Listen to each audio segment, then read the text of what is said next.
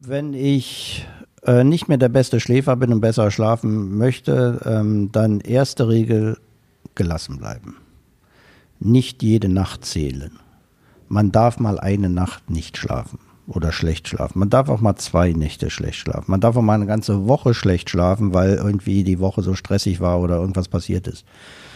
Ähm, erst wenn man länger als, sagen wir mal, vier Wochen schlecht schläft, dann darf man mal nachlesen, was kann ich, mache ich irgendwas falsch oder was muss ich machen. Hallo, ihr hört 5 zu 1, den mit Vergnügen Podcast für viel Interessierte. Ich bin Stefanie Hielscher und ich beschäftige mich hier jeden Monat mit einem neuen Thema. Bislang ging es um das Weltall, um Hobbys, bald um Architektur und um Hirnforschung. Ich mag es einfach sehr, sehr gern, mich in neue Themen einzuarbeiten. Dazu gibt es dann immer fünf Folgen, die aus verschiedenen Blickwinkeln auf das Thema schauen. In diesem Monat geht es um Gesundheit. Ich hoffe, die fünf Aspekte, die ich gewählt habe, bringen euch vielleicht auch ein bisschen dazu, einen Einstieg zu finden, euch mehr mit eurer Gesundheit zu beschäftigen. Bei mir hat das ganz gut geklappt. In dieser Woche erwarten euch Gespräche mit dem Mediziner Professor Dietrich Grönemeyer, dem podcastenden Kinderarzt-Duo Nibras Nami und Florian Barbour, dem Psychologen René Treder mit Eckhard von Hirschhausen und heute mit dem Professor Ingo Vize. Er leitet das Schlaflabor der Berliner Charité und verrät uns, was im Schlaf passiert, was wir für einen guten Schlaf brauchen und warum es gar nicht so schlimm ist, wenn man mal ein paar Tage nicht so dolle schläft. Ich freue mich über die Einladung, dass ich hier bei Ihnen sein kann, Professor Dr. Vize. Vielen Dank. Ja, gern geschehen.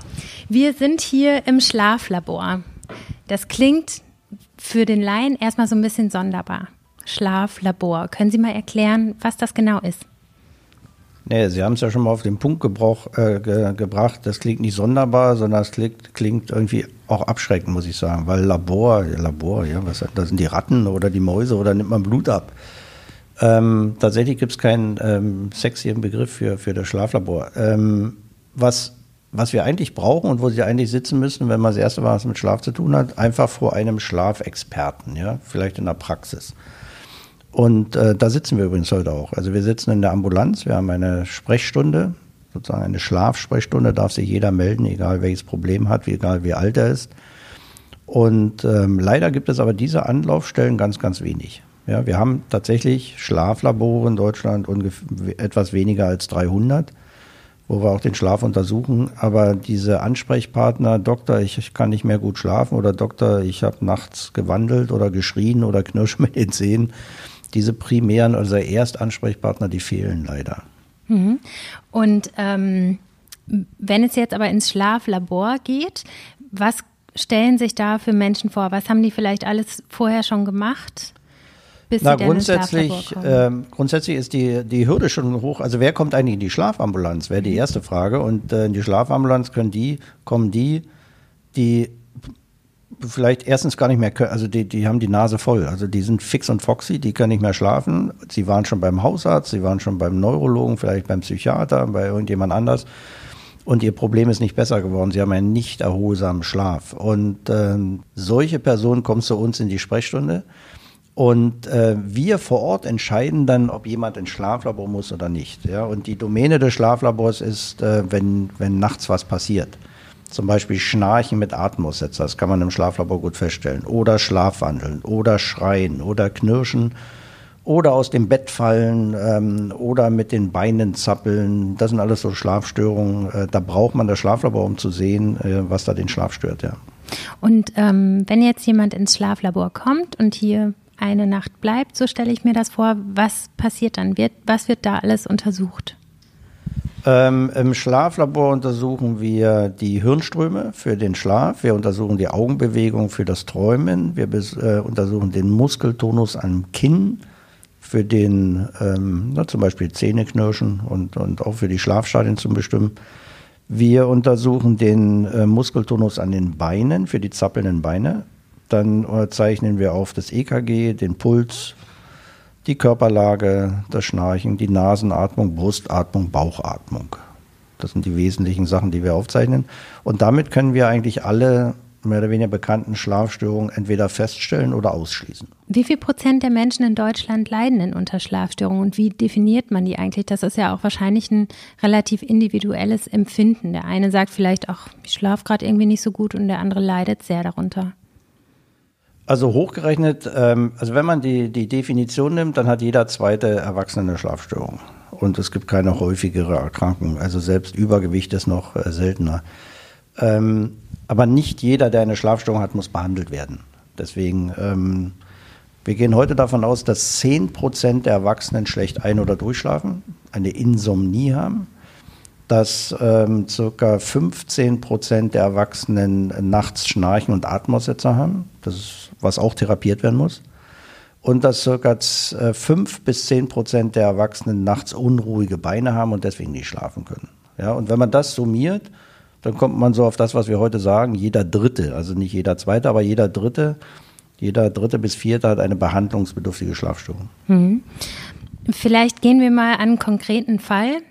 Mich. Also ich würde jetzt einfach mal schildern, wie mein Schlafverhalten so ist. Und Sie können ja vielleicht mal ein bisschen analysieren oder sagen, ob das schon eine Schlafstörung ist und was man da machen kann. Also bei mir ist es so, ich habe überhaupt gar keine Einschlafstörungen. Das klappt wunderbar. Ich schlafe nur oft zu früh ein. Zum Beispiel, wenn ich mein Kind ins Bett bringe, dann schlafe ich manchmal schon um acht oder neun ein und ähm, habe dann enorme Durchschlafprobleme. Also ich werde von jedem Geräusch im Grunde wach. Im Grunde muss mein Mann sich im Bett nur umdrehen oder irgendein unvorhergesehenes Geräusch ist und dann liege ich quasi wach und äh, kann eigentlich für Stunden nicht mehr einschlafen. Jedenfalls gefühlt. Also oft versuche ich natürlich das Handy oder den Wecker nicht in Augenschein zu nehmen, um äh, mich nicht noch mehr abzulenken, sondern wieder aufs Einschlafen zu konzentrieren. Und äh, dazu kommt, ich muss ständig zur Toilette nachts. Hatte schon mal überlegt, ob ich mal Granufink schon anfange, obwohl ich glaube, dass er für Senioren ist. Ähm, und ähm, dann habe ich noch was, äh, was mich noch schlechter wieder einschlafen lässt. Ich werde mittlerweile wieder so aggressiv, wenn ich so unplanmäßig aus dem Schlaf gerissen werde durch so kleine Geräusche. Das hatte ich früher schon, auch schon seit der Kindheit oder seit der Jugend. Das hat aufgehört, als mein Sohn noch so klein war, glaube ich. Ne, da war das ja quasi programmiert, dass ich mich nachts um jemand anderen noch kümmere. Aber jetzt kommt das so wieder. Mit den Zähnen knirsch ich auch. Ähm, so, habe ich jetzt eine Schlafstörung schon? Ähm, ja, vornweg, wir, wir haben tatsächlich in der, ähm, der Schlafmedizin, wenn es um die Insomnie geht, darüber sprechen wir gerade, über schlechte Schlafen, äh, das Problem, ähm, dass es weltweit keine Klassifikation für geringgradig, mittelgradig oder schwergradig gibt. Es gibt nur den guten Schläfer und den schlechten Schläfer. Und wenn Sie mich danach fragen, im Moment, ähm, ja, wir haben jetzt gar keine ausführliche Anamnese ge, ähm, erhoben, dann würde ich sagen, irgendwas zwischen guter und schlechter Schläfer äh, in between, also irgendwas dazwischen. Ähm, die Definition übrigens für das Durchschlafen ist, wenn man mehr als zweimal in der Woche, nämlich mindestens dreimal in der Woche, nachts wach wird und länger als eine halbe Stunde zum Wiedereinschlafen braucht, dann hat man eine Durchschlafstörung. Mhm. Ja, also wenn Sie sagen, dreimal in der Woche passiert mir das, dass ich da stundenlang wach liege und nicht wieder einschlafen kann, dann, sorry, dann ist das eine Durchschlafstörung. Ähm, wenn sie dann länger als drei Monate dauert, ist sie chronisch. Mhm. Jetzt sage ich mal nicht, dass sie schon eine Durchschlafstörung haben, aber was sie zumindest haben, und das ähm, hat wahrscheinlich auch jeder vierte, fünfte in Deutschland, äh, sie sind kein guter Schläfer mehr, sondern das ist eine Definition von mir, ein sensibler Schläfer. Also so die Vorstufe von der chronischen Schlafstörung. Der sensible Schläfer ist sozusagen die Prinzessin auf der Erbse. Ich werde wach durch ungewohnte Geräusche. Wenn es zu heiß ist, kann ich nicht gut schlafen. Wenn es zu kalt ist und, und alles was, oder die Matratze zu weich oder zu hart. Mhm äh, oder was Falsches gegessen oder getrunken. Ähm, wenn, wenn das passiert, dass man von diesen äußeren Faktoren so abhängig ist, was den Schlaf betrifft, dann ist man kein guter Schläfer mehr. Und, und sorry, nochmal auch schlechte Nachricht für Sie, wird man in diesem Leben auch nicht mehr in der Regel. Also ich kann nichts ja. machen. Äh, dagegen kann sie, kann sie tatsächlich relativ wenig machen. Das ist wie, ich vergleiche es immer, es gibt ja Menschen, die haben eine sensible Haut. Und mhm. wissen Sie, ja, ich darf keine äh, Sonnenlicht oder bestimmte Creme und so weiter. Äh, es gibt Leute, die haben sensibles Bronchialsystem, die müssen sich vor Acht nehmen vor Staub, vor Pollen und so weiter hin und her. Und, und so, so ähnlich ist mit dem Schlaf. Also Sie haben jetzt ein, eine sensible Schläferin, und sollten, also die Konsequenz ist, bitte keine Schichtarbeiterin werden, also unregelmäßige Schlafwachzeiten, ja, ein bisschen darauf achten, ähm, kein Kaffee ähm, nach, keine Ahnung, nach 17, 18 Uhr, wobei sehr einschlafen ist ja noch nicht das Problem bei Ihnen. Und ähm, naja, und dann alles, was wir unter Schlafhygiene ja, zusammenfassen, was kann man alles gut oder falsch machen gegenüber seinem Schlaf, das müssen Sie ein bisschen beachten. Aber aus, gute Nachricht, aus einem sensiblen Schläfer wird nicht automatisch ein schlechter Schläfer. So ist es nicht. Mhm. Aber ähm, jetzt aktiv dagegen was zu tun, ähm, schwierig. Aber Sie haben ja diese Schlafhygiene gerade angesprochen. Können mhm. Sie das nochmal ein bisschen ähm, ausführen, was dazu gehört? Ja, das, also wir waren ja beim Schlaflabor und Schlafhygiene ist ein zweiter Begriff, der eigentlich auch vollkommen unsexy ist. Ja? Also Schlafhygiene, was das, das hat ja mit Händewaschen wirklich nichts zu tun, sondern es geht darum, ähm, was, was muss ich beachten, was kann ich falsch machen. Also Dazu gehört, dass man regelmäßig ins Bett geht, dass man zwei bis drei Stunden vorm ins Bett gehen das letzte Mal eine große Mahlzeit zu sich genommen hat, dass man aber auch nicht hungrig ins Bett geht, dann lieber noch einen ähm, Einschlafsnack nehmen, dass man ein bequemes Bett hat, dass man dunkel liegt, dass es man, äh, dass die Temperatur stimmt, äh, dass neben einem kein Schnarcher liegt oder Schnarcherin, ähm, dass man sieben bis acht Stunden schlafen sollte, dass es, ähm, das ist dunkel und ruhig, hatte ich schon gesagt, dass man äh, offline geht, eine halbe Stunde vor Schlafen gehen. Ja, gerade für Jugendliche ja wichtig, dass man nicht hier mit dem Handy schläft. Es sind nicht die Handystrahlen, die den Schlaf stören, sondern einfach die Erwartung, ich könnte nachts eine wichtige Message kriegen. Mhm. Das ist so wie mit den Kindern. Sie haben es ja selber gesagt. Mhm. Wenn man ein kleines Kind hat, schläft man immer auf halb acht. Mhm äh, und, und wird durch geringste Geräusche vom Kind wach und so ähnlich mit dem Handy. Ja. Das ist, das konditioniert man, dass man bei jedem Klick oder jeder Message oder Vibrieren des Handys da wach wird. Das stört auf Dauer den Schlaf. Ähm, ja, und das ist der sensible Schläfer. Übrigens am Tage auch nicht schlafen, damit der Schlafdruck nachts hoch ist. Ja, nicht am Tage Schlafdruck abbauen. Und naja, wenn sie dennoch, also wenn man dennoch auf mindestens sechs Stunden Schlaf kommt, ja, also irgendwas zwischen sechs und acht Stunden, und, und so einigermaßen gut über den Tag, dann, ich würde mal sagen, dann ist die Welt noch einigermaßen in Ordnung. Dann ist man noch nicht Insomnie-Patient. Okay, alles klar. Na, das sind doch ganz gute Nachrichten. Ähm, der Volksmund sagt ja auch, dass Schlafen die beste Medizin ist. Warum ist das so? Können Sie mal erklären, was im Körper passiert, wenn wir schlafen? Na, im Wesentlichen zwei Sachen. Ähm, das ein, also der, der Volksmund mit der besten Medizin kommt da, kommt daher, wenn ich mich krank fühle, zum Beispiel einen Schnupfen bekomme oder Corona in Corona-Zeiten, dann soll ich schlafen, dann muss ich schlafen. Warum? Weil sich im Schlaf das Immunsystem erholt und, und äh, fit macht für den Tag. Und wenn ich halt schlecht schlafe, dann habe ich eine deutlich größere Chance an Corona mich zu infizieren oder, oder äh, auch die Auswirkungen einer Entzündung sind ähm, äh, gravierender. Ähm, also auf Deutsch gesagt, schlechter Schlaf macht, Schnupf, äh, macht Schnupfen. Das wissen wir heute. Ähm, auch noch ein praktisches Beispiel, wenn man sich zum Beispiel impfen lässt. Jetzt kommt die Winterzeit, ja, gegen Grippe, gegen Corona. Bitte nicht impfen, nicht zum Impfen gehen, wenn man die Nacht davor grottenschlecht geschlafen hat und die nächste Nacht wahrscheinlich auch schlecht schläft. Mit diesem schlechten Schlaf bildet man deutlich weniger Antikörper, ja, nach der, nach der äh, Impfung. Ähm, also das Immunsystem erholt sich äh, wichtig und das Immunsystem ist ja wichtig gegen, ähm, im Kampf gegen Virus, Bakterien, Parasit und Krebszelle. Und das Zweite, ähm, schlaf dich gesund, betrifft das Gehirn. Das, äh, wenn man das Gehirn fit halten will, dann brauchst du den Schlaf. Einmal wegen den Gedächtnis, Gedächtnisprozessen. Äh, da ist ja der Schlaf ganz wichtig. Und das Zweite, was wir heute wissen, ist, dass sich im Schlaf das Gehirn säubert, ähm, weil da am Tag viele, wir nennen es Stoffwechselabbauprodukte entstehen, die müssen irgendwie raus. Und das passiert nachts. Ja, und wenn ich nicht genug schlafe, dann, ähm, dann leidet halt dieser Mechanismus, dass das Gehirn sich säubert. Und dann führt das dazu, dass zum Beispiel ein Eiweiß, äh, was, was heute jeder kennt, das äh, sogenannte ähm, Beta-Amyloid äh, oder auch Tau, das sind zwei Eiweiße, die für Alzheimer verantwortlich sind, die sind bei jedem schlechten Schläfer am nächsten Morgen deutlich erhöht. Wir machen hier mal eine kleine Pause, damit ich euch was zu unserem Sponsor Soul Bottles erzählen kann. Ich trinke eigentlich recht viel über den Tag, aber wenn ich unterwegs bin, vergesse ich auch schon mal meine Trinkflasche mit einzupacken. Aber es gibt jetzt eine tolle Trinkflasche von Soul Bottles, die ist super designt und da vergisst man die eigentlich auch nicht, weil die so schön ist. Und ob du jetzt zu Hause bist, im Büro, beim Sport oder unterwegs, du hast immer eine Wasserquelle parat. Die Soul Bottles, die gibt es aus Glas oder aus Edelstahl in zwei verschiedenen Größen. Die sind immer 100% Plastik und Schadstoff schadstofffrei und natürlich auch geschmacksneutral. Nach dem Motto Refill and Create Change werden die Soul Bottles nicht nur fair und klimaneutral produziert, indem ihr sie immer wieder befüllen und benutzen könnt, tut ihr auch jedes Mal was Gutes für die Umwelt. Denn unser Leitungswasser in Deutschland hat so eine tolle Qualität, dass es sich kaum lohnt, Mineralwasser aus dem Supermarkt nach Hause zu schleppen. Außerdem spart ihr auch so eine Menge Plastik. Nachhaltigkeit und gutes Design, das geht zusammen mit Soul Bottles richtig gut. Schaut doch gleich mal auf soulbottles.de vorbei. Hier gibt es noch bis zum 31. Dezember 2020 mit dem Code SOUL zu 1 5 Euro Rabatt.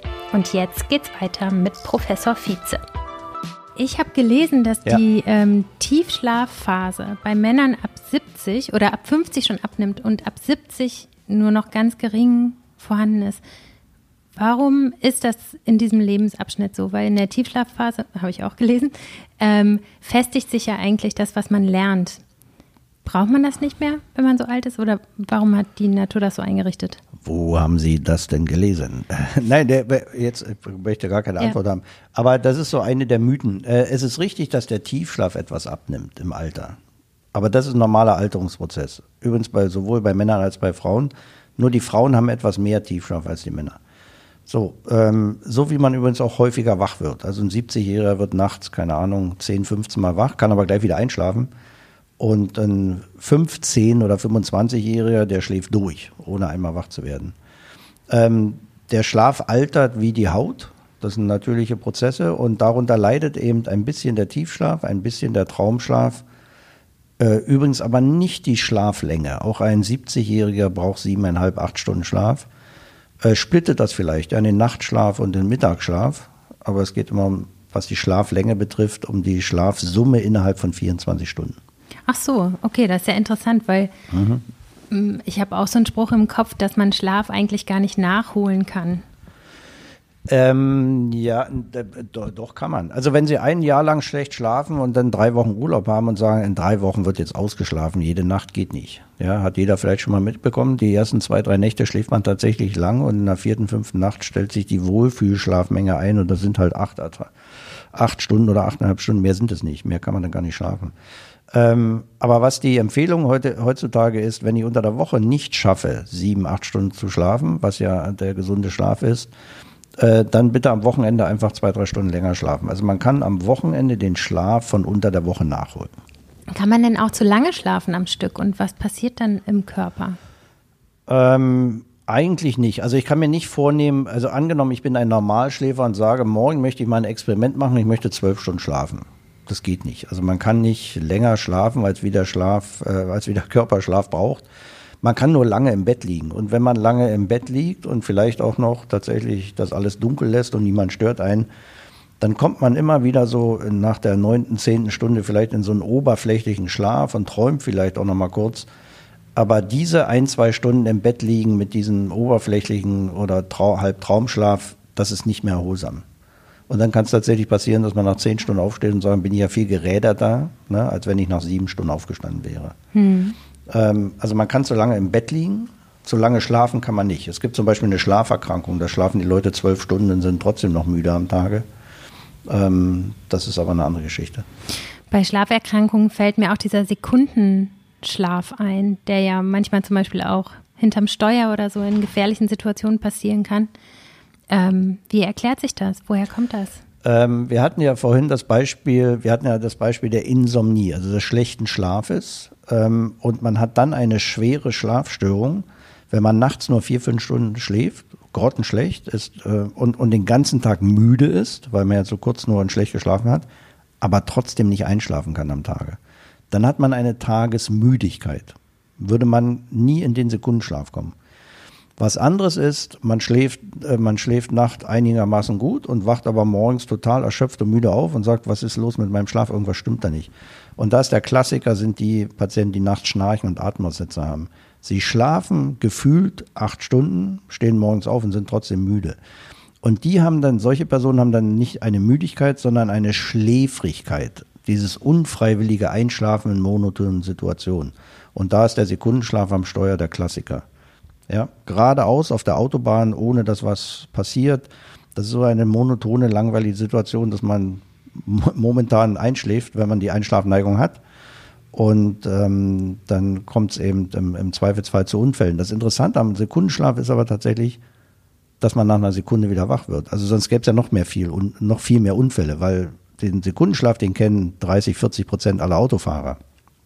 Also es gibt irgendwas im Organismus, im Hinterkopf, was einem sagt, ich bin hier in einer gefährlichen Situation, so oder so, ich bin auf der Autobahn, ich fahre, ich darf eigentlich nicht einschlafen. Und dieses Ich darf nicht einschlafen, würde ich sagen, äh, schützt einen davor, dass man tatsächlich nicht in einen Fünf-Minuten-Schlaf fällt, sondern eben nur in diesen Sekundenschlaf, mit dem man aus dem Schreck, mit Schreck wieder aufwacht.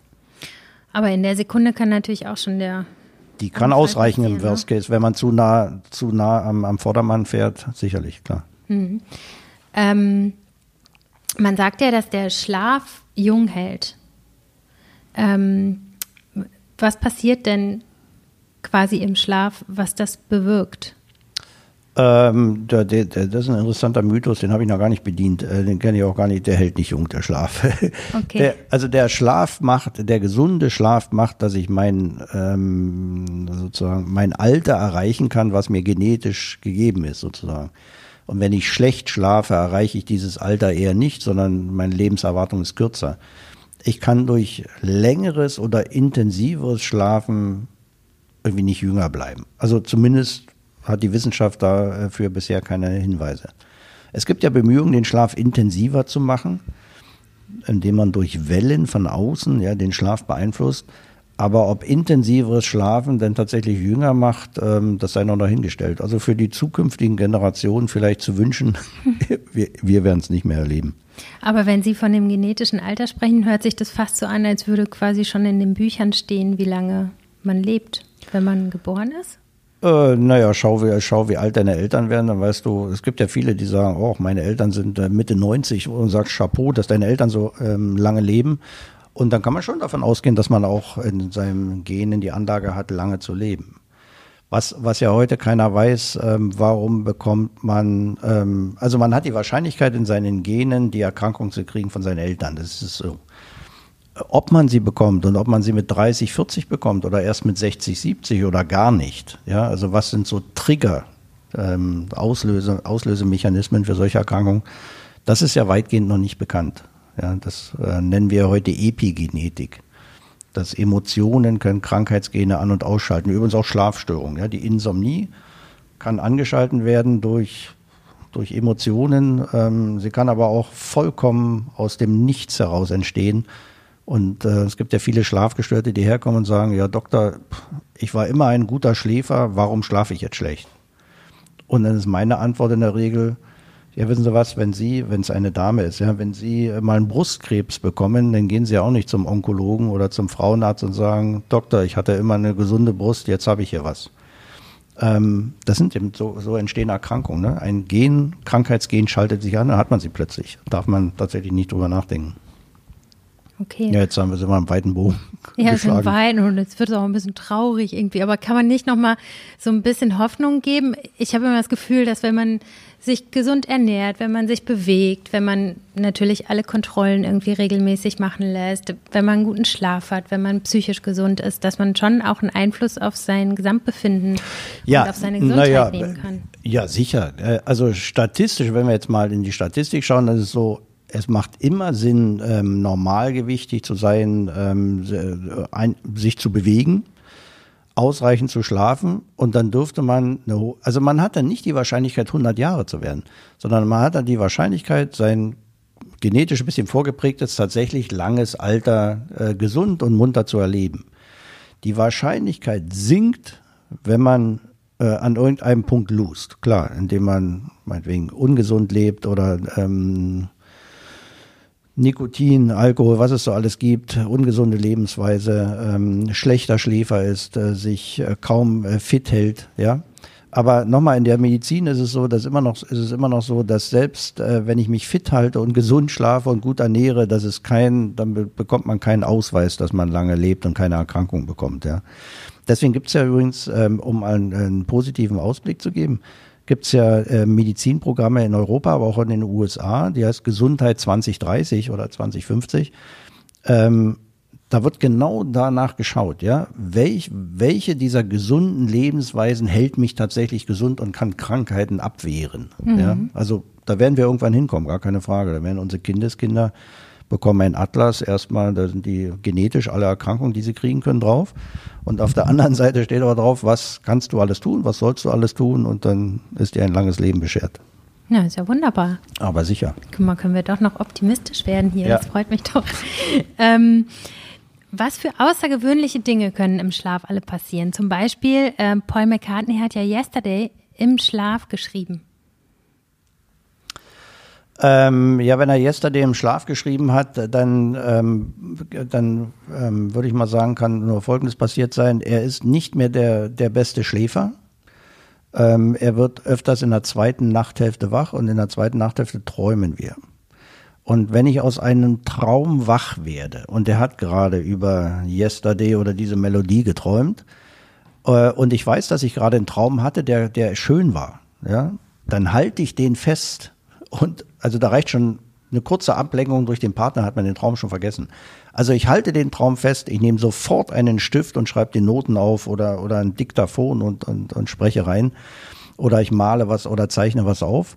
Und dann kann ich tatsächlich Traumerlebnisse äh, am Tage verwirklichen. Ähm, und ähm, da ich selber nicht, nicht mehr der begnadete Schläfer bin und äh, oft äh, nachts dieses Kopfkino habe, andere, andere Menschen nennen das auch luzides Träumen, aber dieses luzide Träumen, das hat so ein bisschen was Esoterisches. Ist es ja gar nicht. Es ist einfach das oberflächliche Schlafen. Ja, immer zwischen Wachtraum, Wachtraum. Was ich niemand wünsche, ist eher ein Zeichen für ein sensibler Schläfer. Sie werden das vielleicht auch später mal kennenlernen. Ähm, dadurch weiß ich, es gibt viele schöne Träume. Also muss ehrlich sagen, äh, früher habe ich immer gesagt, 70 Prozent der Träume sind schlechte Träume, 30 Prozent nur mit gutem Inhalt. Ähm, das muss ich heute widerlegen aus eigener Erfahrung. Ich denke so, da sogar 60, 70 Prozent meiner Träume sind irgendwie interessant. Das ist wie Film schauen. Ich finde das gar nicht verkehrt. Und nur 30 Prozent ähm, Träume, ja, die möchte ich gar nicht haben. Da wacht man dann auf und sagt, um Gottes Willen, jetzt kannst du gar nicht mehr einschlafen vor dem ganzen Kram, den du da gerade zusammengeträumt hast. Ja. Hm. Viele versuchen sich ja am nächsten Morgen so ein bisschen krampfhaft vielleicht auch an die Träume zu erinnern. Gibt es da irgendwie einen Trick, dass man die besser im Gedächtnis behalten kann, auch wenn man wach ist? Ja, warum? Also bitte, äh, falscher Ehrgeiz, sorry. Wenn, wenn jemand sagt, ich träume nicht, ja, dann Gratulation, dann ist man begnadeter Schläfer. Weil im Traumschlaf ist die Wegschwelle gering und wenn man selbst im Traumschlaf nicht wach wird, nicht wach wird von der Straßenbahn, nicht wach wird vom, vom, vom Hund, der bellt oder von irgendwas anderem, dann ist man ein guter Schläfer und soll das genießen, ja, und muss nicht traurig sein, dass man sich an seine Träume nicht erinnern kann. ja, schön. Ähm, also Yesterday war ja ein sehr positives Beispiel. Ich habe über einen anderen Fall was gehört und zwar hat da ein Mann schlafwandelnd anscheinend, ähm, hat sich ins Auto gesetzt, ist zu seiner Schwiegermutter gefahren und hat die getötet ähm, und erinnerte sich am nächsten Tag nicht mehr daran. Wie kann sowas passieren? Ja, das sind so Grauzonen. Also man kann, also Gott sei Dank, äh, äh, ich weiß jetzt nicht, ob das wahr ist, aber äh, es ist im Traum, tatsächlich hat schon jemand äh, seine ähm, Verwandte getötet. Das war, glaube ich, ein kanadischer junger Mann, der so vom Gericht auch freigesprochen worden. Ähm, es ist so ein Mix zwischen Schlafwandeln und Traumschlaf, ähm, weil normalerweise im Schlafwandeln tötet man niemanden. Im Schlafwandeln ist das, das Gehirn ausgeschaltet und man macht nur autonome Bewegungen zum Kühlschrank oder zur Toilette oder im Kreis oder um das Bett rum, wie auch immer, Richtung Licht. Ähm, wenn, wenn aber der Tiefschlaf mit Trauminhalten einhergeht, ja, fürchterlicher Traum, dass man wegrennt oder sich verteidigen muss oder was auch immer, dann kann das tatsächlich passieren, dass man jemand was antut. Ähm, der Nach, also der Nachweis, es reicht, also juristisch ist es so und äh, auch wie ich, auch ich war schon mehrfach vor Gericht bei solchen Fällen, ähm, man muss nachweisen, dass diese Patienten tatsächlich äh, Schlafwandler sind oder Traum, äh, Traumschlafwandler. Ähm, dann kann man zumindest annehmen, dass es im Schlaf passiert sein könnte, unbewusst. Ja, aber natürlich ist da mal ein bisschen Beigeschmäckle dabei. Aber im Zweifel für den Angeklagten. Es sind keine schönen Geschichten. Äh, aber um, um auch mal was Positives zu sagen, Schlafwandler äh, die nicht im, äh, und die, ähm, genau, Traumschlafwandler, was ja hauptsächlich Jugendliche sind, die haben auch einen Schutzengel. Also einmal im Jahr äh, passiert es in Deutschland, dass jemand aus dem Fenster fällt, weil er äh, schlafwandelt und ähm, geträumt hat, dass er sich retten muss und deswegen aus dem Fenster springt. Ähm, es ist noch nie, nie, jemand zu Schaden oder zu Tode gekommen. Zu Schaden schon, also Knochenbrüche, aber alles äh, gut verheilt, aber es ist noch niemand gestorben durch Schlafwandeln. Aber wenn man aus dem Fenster springt und es ist im fünften Stock? Ja, nee, ich sag ja, äh, Schlafwandel haben wir Schutzengel, weil der Junge ist aus dem zweiten Stock gesprungen äh, und unten war Rasen, also es war ein ähm, sozusagen ein Familienhaus. Dann hatte ich mal eine Frau, die ist aus dem dritten Stock im Mehrfamilienhaus äh, gefallen, aber äh, im Parterre war ein Restaurant, das hatte die Markise, offen ist auf die Markise gefallen, hat sie auch Glück gehabt. Ja. Und so, versteht Sie, also toi toi toi, dreimal Holz klopfen. Äh, aus dem Zehnten ist noch jemand, niemand gefallen und äh, das würde sicherlich tödlich ausgehen, äh, wenn dann unten nicht eine ganz weiche Auflage wäre, klar. Und wachen die Leute während des Falls auf und realisieren, was passiert oder schlafen die dann noch? Ähm, Gibt es ja wenig Berichte zu, muss ich ehrlich sagen. Ich kann mich auch nicht entsinnen, was die ähm, Personen gesagt haben, die ich interviewt hatte, ist auch schon eine Weile her. Äh, ich würde sagen, sie wachen nicht auf. Ja, ist ja nur gut, ne? Ja, ja, klar. Ähm, macht auch Sinn, dass sie nicht aufwachen, deswegen verletzen sie sich auch nicht so doll. Weil wenn man aufwachen würde, würde man ja noch verzweifelt versuchen, elegant aufzukommen. Ja. Und das ist kontraproduktiv. Also sobald man die Muskeln anstrengt und versucht, da irgendwie was zu regeln, ähm, das kann man ja nur falsch machen. Und deswegen dieses Fallen wie ein nasser Sack, sage ich das mal, mhm. ähm, das schützt wahrscheinlich noch die meisten Schlafwandler, die tatsächlich mal aus dem Fenster fallen, äh, dass sie sich noch äh, gefährlicher verletzen, ja. Jetzt gibt es ja allerlei Hilfsmittel. Ähm, warum sind eigentlich Schlaftabletten so wahnsinnig schädlich? Ja, weil das, ähm, äh, sorry, das ist jetzt keine Schelte für Sie, aber weil die, weil die Medien, äh, also nicht nur die Medien, also die Ärzteschaft selber, ja, inklusive der Medien, die das ja schreiben und kolportieren in jedem, äh, wo man nachlesen kann, steht halt drin, dass man keine Schlaftabletten nehmen soll. Und ich darf Ihnen sagen, für jeden schweren Insomniker, also der eine schwere Schlafstörung hat, ist das eine Backpfeife. Ja? Das wäre Körperverletzung. Warum soll ich als Arzt, der ich Schlafmediziner bin, meinen schweren, ähm, äh, also schwer betroffenen Patienten diese Therapie verweigern? Dann müsste ich ja jeden schwer Schlafgestörten sofort berenten. Also wenn er zum Beispiel noch arbeitsfähig ist. Man kann mit einer schweren Schlafstörung nicht arbeiten, das geht nicht. Mhm. Und ähm, das mache ich auch im Zweifelsfall, gar keine Frage. Aber was ich eher mache, dass ich natürlich die, ich bin ja auf der Seite der Patienten und natürlich werden sie behandelt und bekommen ihre Schlaftabletten und können arbeiten gehen und freuen sich. Ähm, es ist ein alter Mythos, der hat was mit, das ging ja mit Contagan los, was mal eine Schlaftablette war, die fürchterliche Folgen hatte für Schwangere. Und ähm, dann gab es die Barbiturate, mit denen man sie umbringen konnte, die alten Benzos, die auch äh, schädlich waren. Ähm, letztendlich leidet das Fachgebiet oder die Schlaftablette daran, dass es einfach vor 50, 60 Jahren, als die Schlaftabletten aufkamen, keine Schlafmediziner gab. Es gab keine Schlafärzte. Dann hat man sich Schlaftabletten besorgt und in, im Hinterzimmer, im Kämmerchen, im Schlafzimmer selber genommen. Und wenn die Wirkung nachgelassen hat, dann hat man eine zweite genommen. Und wenn die Wirkung wieder nachgelassen hat, hat man eine dritte genommen. Und daher kommt diese, dieser Mythos, ja, dass Schlaftablette fürchterlich, wirst du abhängig, nimmst du immer mehr. Ja, klar nimmst du immer mehr, wenn die Wirkung nachlässt und du keinen Arzt hast, der dich betreut. Der sagt Schluss aus, ja, hilft nicht mehr, wir müssen umstellen oder was anderes machen. Und das ist ein Defizit, was wir noch heute haben. Wir haben kaum Schlafmediziner, die sich um diese Insomnie, um diese Schlafstörung kümmern. Und, äh, und deswegen bleibt der Ruf der Schlaftabletten auch schlecht. Das ist Nummer eins. Nummer zwei, ähm, die, was immer mehr ähm, propagiert wird, ist die sogenannte kognitive Verhaltenstherapie von den Psychologen äh, in Deutschland, in Europa, aber auch weltweit. Die nicht medikamentöse Therapie, ne, ohne Tabletten. Also ich kann die Schlafstörung besprechen und ich kann Verhaltenstherapie und ähm, Entspannungstechniken, ein bisschen den Schlaf kürzen, was man alles machen kann. Und da sage ich, ja, diese Therapiemethode hat ihre Berechtigung, aber sorry, liebe Leute, nicht bei der schweren Schlafstörung, sondern bei den sensiblen Schläfer, der Sie sind, oder bei den leicht, leichten Schlafgestörten. Ja, da braucht man noch nicht gleich mit äh, Tabletten anfangen.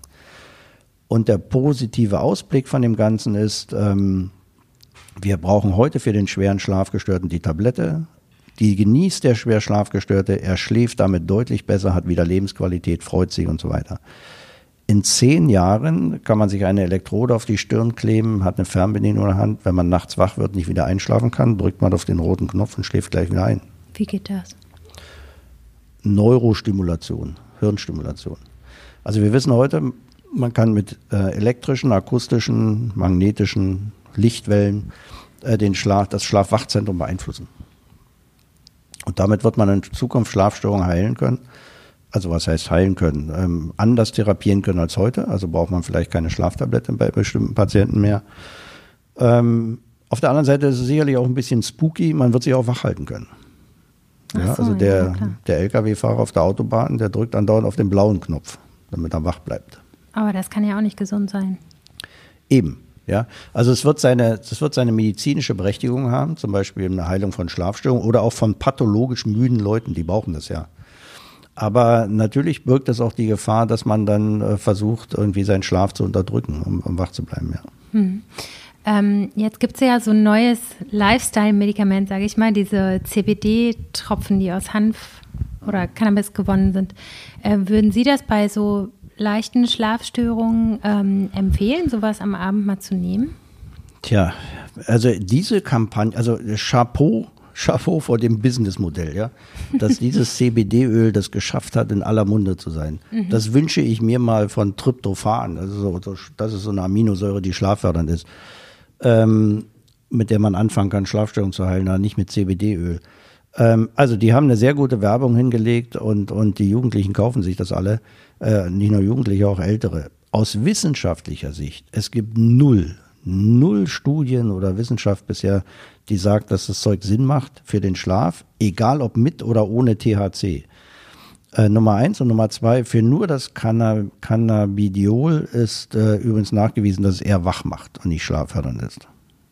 Ach, das ist ja interessant. Ja, also es beruhigt, klar, mhm. aber äh, was Schlafen und Wachen betrifft, ist eher ein Wachmacher als ein Schlafmittel. Okay. Na gut. Ähm, zum Ende würde ich ganz gerne nochmal fragen, wir heißen ja 5 zu 1 hier im Podcast, nochmal zusammengefasst, fünf Dinge, die ich ganz praktisch machen kann, um ein bisschen besser zu schlafen.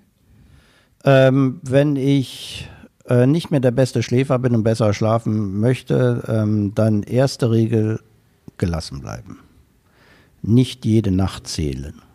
Man darf mal eine Nacht nicht schlafen oder schlecht schlafen. Man darf auch mal zwei Nächte schlecht schlafen. Man darf auch mal eine ganze Woche schlecht schlafen, weil irgendwie die Woche so stressig war oder irgendwas passiert ist. Ähm, erst wenn man länger als, sagen wir mal, vier Wochen schlecht schläft, dann darf man mal nachlesen, was kann ich, mache ich irgendwas falsch oder was muss ich machen. Also das ist die Regel Nummer eins. Äh, Regel Nummer zwei ist, nicht, ähm, wenn man nicht mehr der beste Schläfer ist, nicht ins Bett gehen, weil es Zeit ist, ins Bett zu gehen, sondern ins Bett gehen, wenn man gerade müde wird oder gerade 90 oder 80 Minuten wach war. Wir werden nur alle 90 Minuten müde, so in einem anderthalb Stunden Rhythmus. Und ähm, deswegen passiert es eben vielerorts, dass äh, Leute vom Fernseher sitzen, müde werden, ähm, den Umweg, Bad gehen, 20, 25 Minuten noch im Bad sind, sich hinlegen und sagen, was denn jetzt? Ich war doch gerade müde, jetzt kann ich nicht einschlafen. Also diesen 90-Minuten-Rhythmus, den bitte ein bisschen ähm, na, an sich selber evaluieren ja, oder rausbekommen, wie, wie ist der bei jemand, wie ist der bei einem und dann sofort ins Bett springen, wenn man müde wird. Äh, dritter Tipp ist natürlich kein, bitte kein schnarchende Partnerin oder Partner neben sich. Ähm, wenn man sensibler Schläfer ist, sorry, dann muss man entweder bei Bedarf allein schlafen oder den Partner oder Partnerin therapieren lassen. Ähm, dasselbe gilt auch für Haustiere. Und dann sollte es dunkel sein, es sollte bequem sein im Bett, ähm, die Temperatur sollte stimmen und es sollte leise sein. Also bitte das Hinterzimmer zum Schlafzimmer machen und nicht das ähm, Zimmer vorne an der Straße. Das war der dritte Tipp. Der vierte Tipp ist, ähm, Kohlenhydrate machen müde, Alkohol, ähm, Alkohol macht munter. Nein, Kohlenhydrate machen müde, Eiweiß macht munter. Also so ein kleiner Kohlenhydrat-Snack vom Schlafengehen kennt man ja aus dem Hotel, so ein Stückchen Schokolade oder Gummitierchen. Ähm, das ist schla kann schlaffördernd sein. Ähm, wobei ich eher, wenn man tatsächlich schon Probleme hat mit dem Einschlafen, eher den warmen Kamillentee empfehle. Ähm, hat zwei Wirkungen. Die Wärme, ja, zieht Blut aus dem Gehirn zum Magen, also macht zusätzlich ein bisschen müde und die Kamille selber hat auch eine schlaffördernde Wirkung. Ähm, ja, Alternative zum Kamillentee wäre eine halbe Stunde ins, äh, in die Wanne, Wanne legen, aufwärmen und danach ins Bett gehen. Soll auch einschlaffördernd sein. Also ähm, das waren so vier, fünf Tipps. Ähm, und der letzte wichtige Vorbild für seine Kinder zu sein und tatsächlich ähm, offline gehen und nicht Internet oder Handy dann äh, nachts noch anlassen. Ähm, das ist für die Jugendlichen äh, wichtiger als für die Älteren, weil die Jugendlichen tatsächlich alle viel zu kurz schlafen und sich das auch angewöhnen und es ganz schwer ist, das im Alter dann wieder abzugewöhnen. Und so weiter und so fort. Also es gibt so ungefähr 20 Tipps, aber ich denke, die vier, fünf wichtigen habe ich, Ihnen, habe ich Ihnen jetzt genannt. Okay, alles klar. Ich danke Ihnen recht herzlich für das Gespräch. Alles Gute. Na, viel Erfolg. Danke, danke. Ja, viel Erfolg auch euch beim Schlafen. Mit dem Wissen und diesen Pro-Tipps dürfte das doch eigentlich ganz gut klappen. Morgen geht's weiter bei 5 zu 1. Also, bis morgen.